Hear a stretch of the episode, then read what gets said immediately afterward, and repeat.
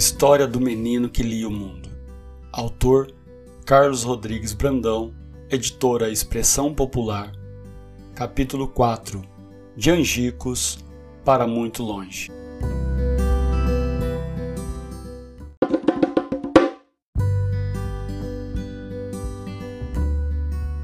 Os trabalhos do professor Paulo e seus companheiros estavam dando o que falar.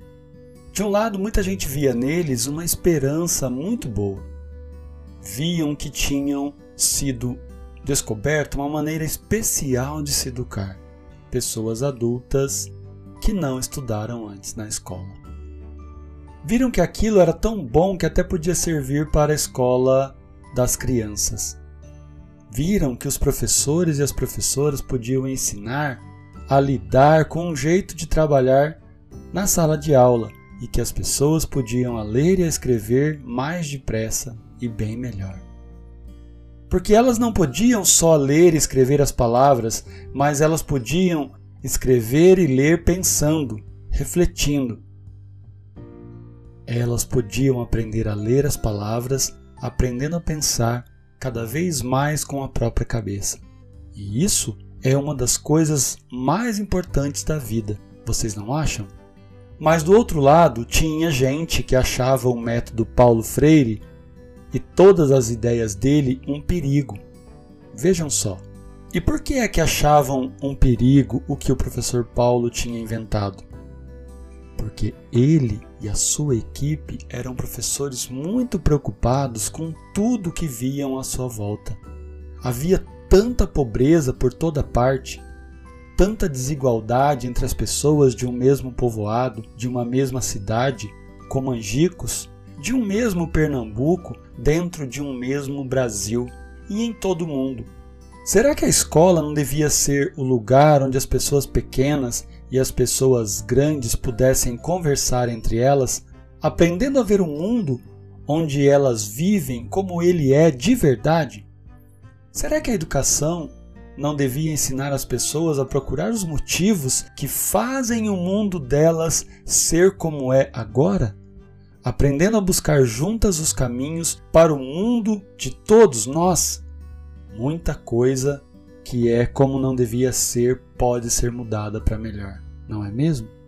Paulo Freire e muitos outros educadores brasileiros sabiam que a educação não muda o mundo, mas a educação ajuda a mudar as pessoas e ela muda as pessoas, ensinando-as a saber ler melhor, pensar melhor, julgar melhor o que está acontecendo, agir melhor juntas, umas ao lado das outras. E assim, pessoas que sabem ler palavras lendo o mundo haveriam de saber mudar o mundo. Saberiam como fazer o mundo melhor para a vida de pessoas mais felizes. Afinal, felicidade é uma coisa tão boa que ninguém no mundo devia viver sem ela. Isso tudo a gente pode dizer num versinho mais ou menos assim: A escola não muda o mundo, a escola muda as pessoas, as pessoas mudam o mundo. Então, naquele tempo dos anos 1960, essas ideias cresceram e se espalharam pelo Brasil todo. De norte a sul tinha gente participando de algum movimento de cultura popular. Muitas pessoas resolveram pela primeira vez dedicar suas vidas a ajudar as pessoas do povo mas de uma maneira diferente, pois só ajudar ainda é muito pouco. Então, essas pessoas resolveram trabalhar junto com as mulheres e os homens do povo, resolveram somar com elas, estar junto delas, lado a lado, estar como companheiro, como quem reparte o pão com o outro, em vez de dar apenas o restinho do pão que sobrou. E, Assim, estudar com as pessoas do povo e pensar com elas como seria possível mudar este Brasil tão grande e que tem tantos pobres. E um dos trabalhos mais fortes daquele tempo foi o de educação popular, e dentro dele a alfabetização de mulheres e de homens, jovens, adultos e até mesmo velhinhos com o método Paulo Freire. Da pequenina experiência de Angicos e Recife, a ideia se esparramou por todo o Brasil. Chegou o momento em que o próprio governo, lá em Brasília, resolveu começar uma campanha de alfabetização em todo o país.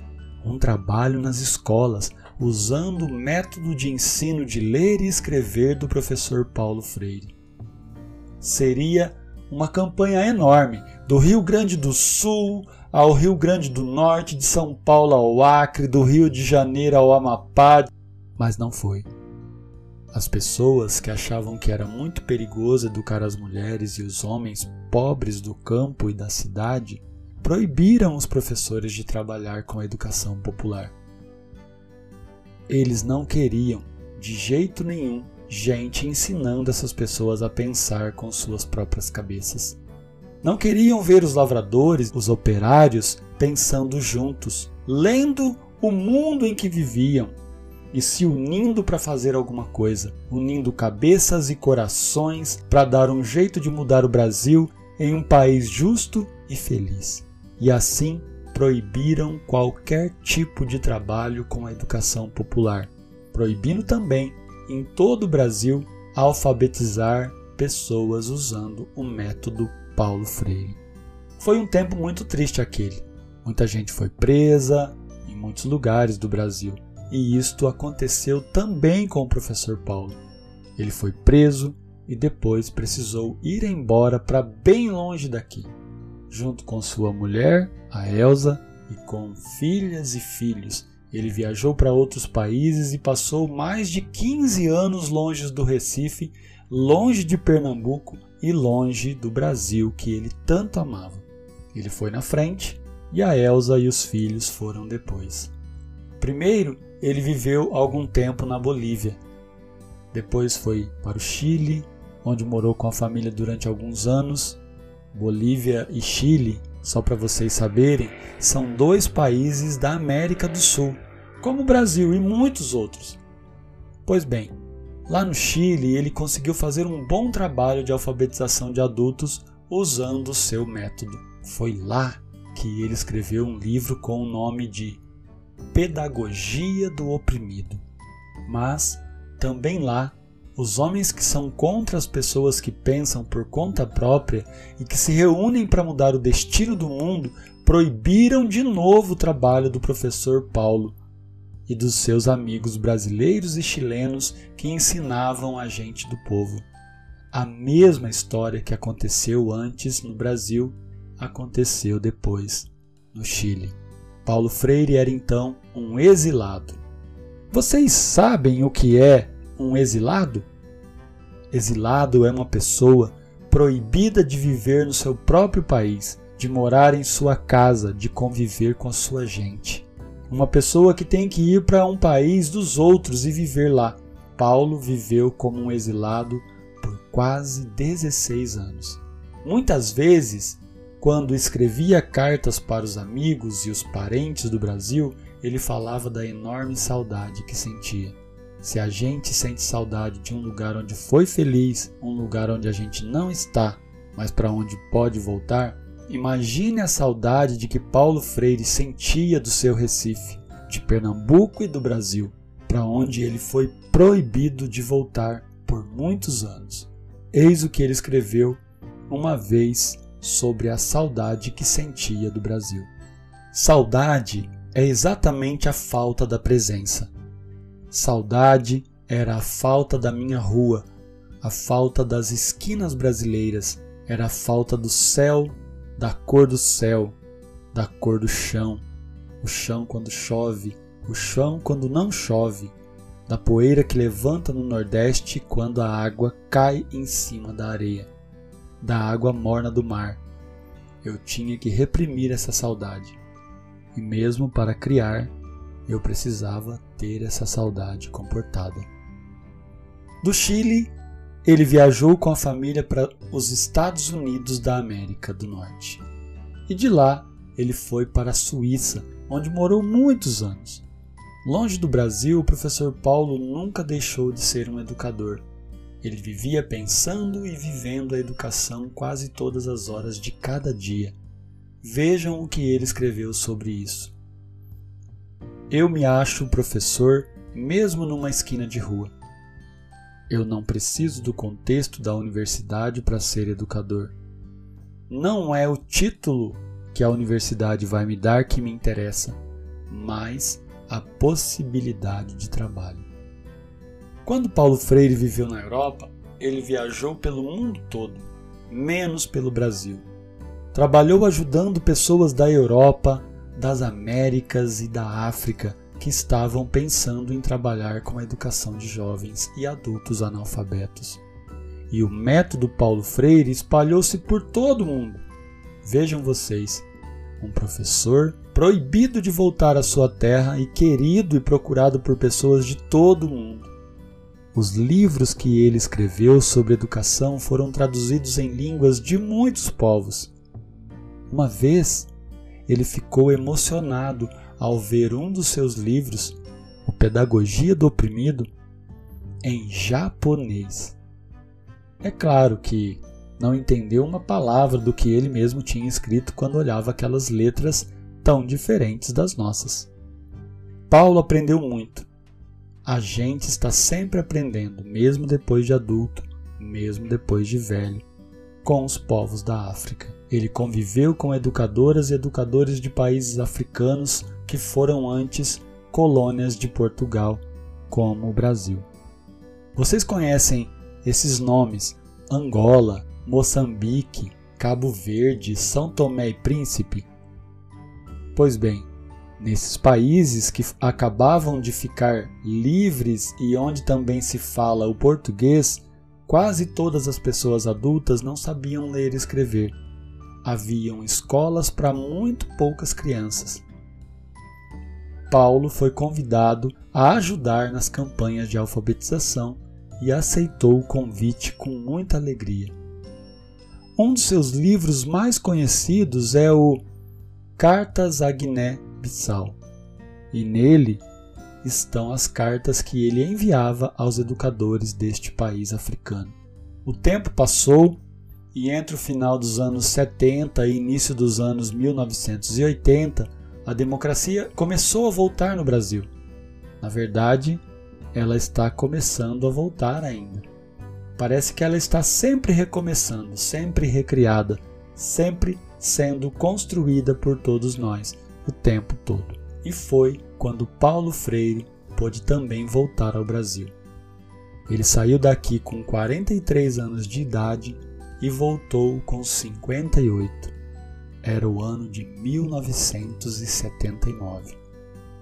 E logo, sem perder tempo, ele voltou ao seu trabalho de professor com o mesmo carinho de sempre, com o mesmo amor pelo estudo e pelos seus educandos. Ele, Elsa e os filhos foram morar em São Paulo, a cidade do santo que tem o mesmo nome que ele. O professor Paulo foi dar aulas em duas universidades, uma em Campinas e outra em São Paulo, e voltou a trabalhar com os movimentos de educação popular. Ele já era um educador conhecido do mundo inteiro. Já havia recebido vários prêmios por seus trabalhos de alfabetização, mas parecia um professor começando de novo. Simples, humilde, cheio de perguntas, atento a ouvir os seus educandos, a dialogar com eles, a ensinar aprendendo e aprender ensinando, como ele mesmo sempre gostava de dizer. E um dia ele foi convidado por uma mulher também do Nordeste, Luísa Erondina, então prefeita de São Paulo, a dirigir o movimento de alfabetização da cidade. Foi outro bom trabalho, depois copiado por prefeituras de várias outras cidades de todo o Brasil. Em outubro de 1986, Paulo Freire perdeu a esposa, Elsa, eles haviam vivido juntos por 42 anos e vocês podem imaginar a tristeza dele. Elsa era uma professora como ele e muitas vezes Paulo lembrava o quanto ele aprendeu com ela. Alguns anos mais tarde, ele se casou com Ana Maria Araújo. Agora vocês vão lembrar. Foi ela quem escreveu o pedaço da vida de Paulo Freire quando ele, menino ainda, mudou do Recife para Jaboatão. Ela era uma das filhas daquele professor do Colégio Oswaldo Cruz, lá do Recife. Ele tinha então 66 anos de idade e uma longa barba branca. Um dia, no mês de maio de 1997, um jornal da França, lá na Europa, publicou um desenho muito bonito. Muita gente ficou emocionada quando viu. Era o desenho de um velho de poucos cabelos e barbas brancas compridas. Um velho de olhar doce e longas mãos, brancas de giz. Ele estava sentado numa cadeira apoiada por uma nuvem. Ele tinha sentados em suas pernas dois anjinhos, um de cada lado, e com um livro na mão ele ensinava os anjos a ler. É que, em 2 de maio, o menino Paulo Freire nos deixou e foi ser professor em outros mundos. Ele tinha 76 anos. Parecia que tinha até mais, mas vivia como quem tinha muito menos.